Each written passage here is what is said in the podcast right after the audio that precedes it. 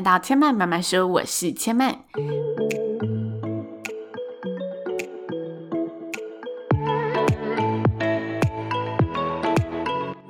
目前频道在 Apple Podcast、Spotify、KKBox 以及 Google Podcast 都听得到。喜欢的朋友，欢迎帮千嫚订阅并留言评论，让更多人可以认识千嫚慢慢说喽。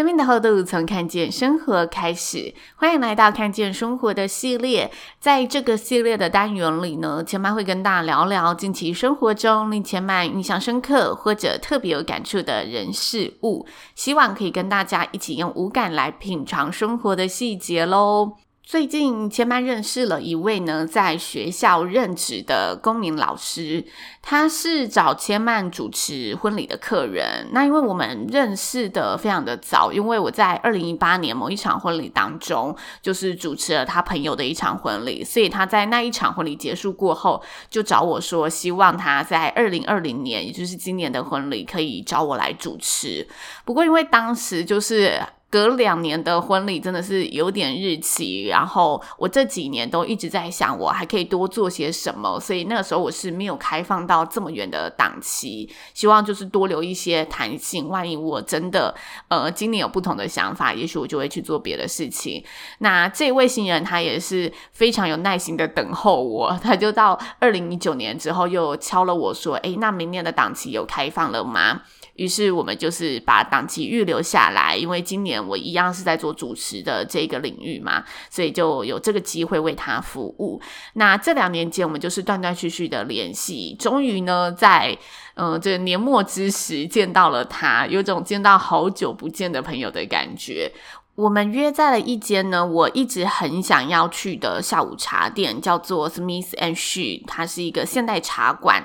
大家如果要搜寻的话，可以打 S M I T H Smith and H S U 就是徐，它是一个在台北中商商圈附近的一间就是独立店面。那我一直都有经过这一家店，然后从外头看都很想要就是进去体验看看这家店的一个感觉。我觉得入店后啊，它有一个选茶的体验设计蛮特别的，它就是端上了大约二十到三十种的茶品，然后每个茶罐里面都装着些许的茶叶。让你可以试闻茶叶的香气，再来做选择。那他店里提供的饮品样式真的非常多，有咖啡系列、奶茶系列，还有台湾茶、水果茶、花草茶，以及店家调配的茶饮。总之呢，整体印象我是觉得非常的喜欢，就是一个空间很明亮，座位很舒适，然后很适合点杯茶、聊个天、小聚一下的一家店面，也推荐给大家，就是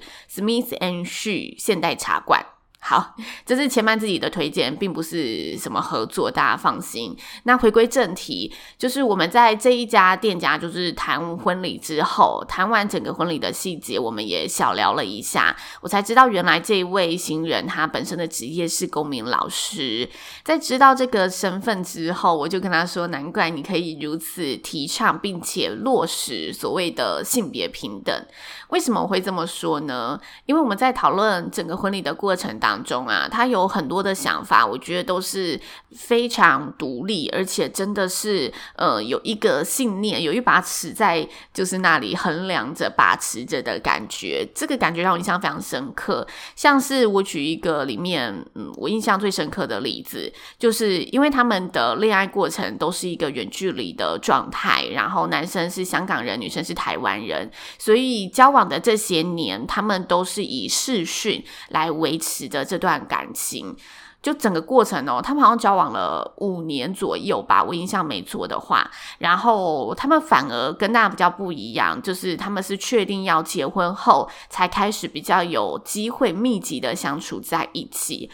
我觉得这是一个非常挑战的一件事情，而且对彼此而言，一定是一个非常大的转换。因为谈恋爱跟携手组织家庭就是两件很不一样的事情了嘛。那尤其他们在交往的时期都是以远距离，没有在彼此的身旁，就是真的在一起相处生活。但接下来呢？的筹备婚礼过程，包含他们之后的生活，就真的要一起朝夕相处了。对彼此而言，一定有很多需要去互相适应、互相调整的地方。于是我就跟他讲说，我觉得你们的这个呃决定真的是很不简单，而且这份感情真的是很珍贵的。第一是他们不受远距离这个恋爱杀手的影响，反而越走越坚定，而且在确定要结婚之后，也维。持着很多相同的理念，去共同经营这一段感情，我觉得这是非常难得的。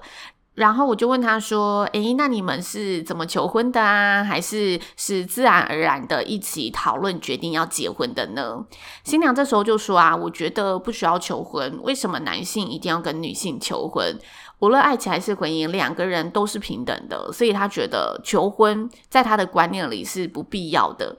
我听完他的想法之后，心里是很佩服他的，因为我觉得大家提倡平等没错，不过有时候在情感这个东西，你里面你可能会想要被呵护的感觉，你有一些比较。感性面的东西，情感诉求的东西，但他却可以真的把它切割开来，我觉得这一点是非常厉害的。那如果你要问我呢，就是女性是不是应该就是呃不应该去要求求婚这件事情？我个人是觉得求婚这个回忆还是很棒的。站在平等的角度，我会投他一票。就是如果我的另外一半有跟我说，他觉得求婚会让他有不平等的感觉，他不想要做这件事情，我觉得我能认同而且理解这件事。事情，但如果恋人间对于求婚的回忆都是期待的，也许有些男生真的觉得不必要，但一定也有些男生会觉得这个付出是可以让身旁的女伴感到幸福的，因此他想要在这段感情中去创造一个难忘的回忆，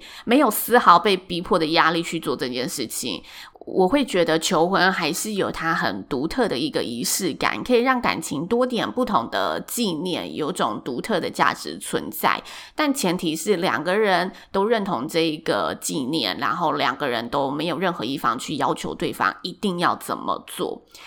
这是我对于求婚这件事情的看法。那我跟这个新娘就一直谈谈谈谈谈，接着我们就聊到了性别平等这件事情。我觉得最近真的很巧，刚好我上一集节目联合企划的内容是在讲非典型女生，然后我当初自己也是锁定平等这个议题去跟大家分享，所以我们就是又刚好聊到这个话题。聊着聊着，我就问他说：“我觉得老师啊，有个部分是很难去拿捏。”的，就是老师有责任要去传递正确的观念嘛，但是每个人难免都还是会有个人倾向的立场，所以我就问他说，像是前阵子结束的同志大游行，同性的议题，他在教学中会怎么样去叙述这件事情呢？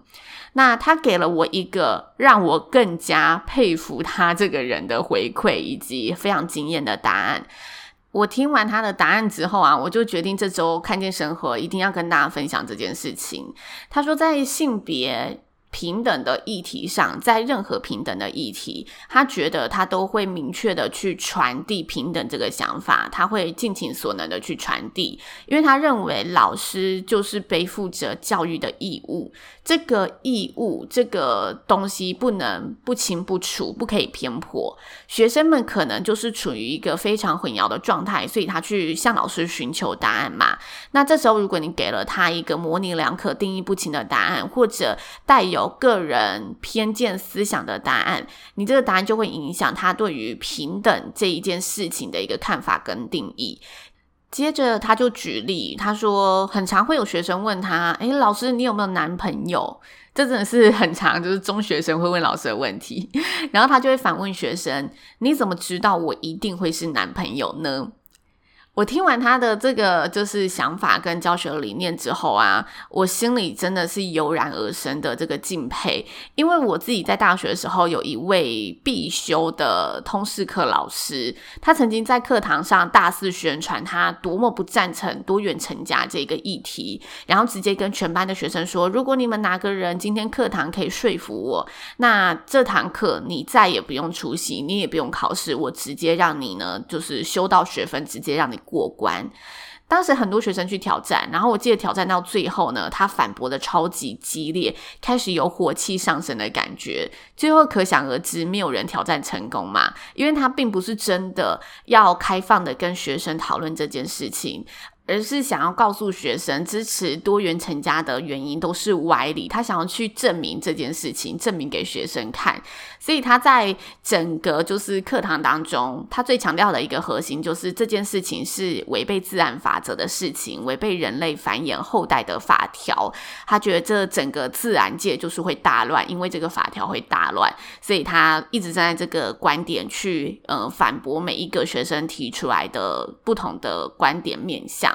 后来我们讲起这位老师，都还是印象非常深刻，因为我们觉得哇，怎么会有一位老师就是这么的激烈，以个人的立场跟个人的想法去跟学生就是激战这一件事情。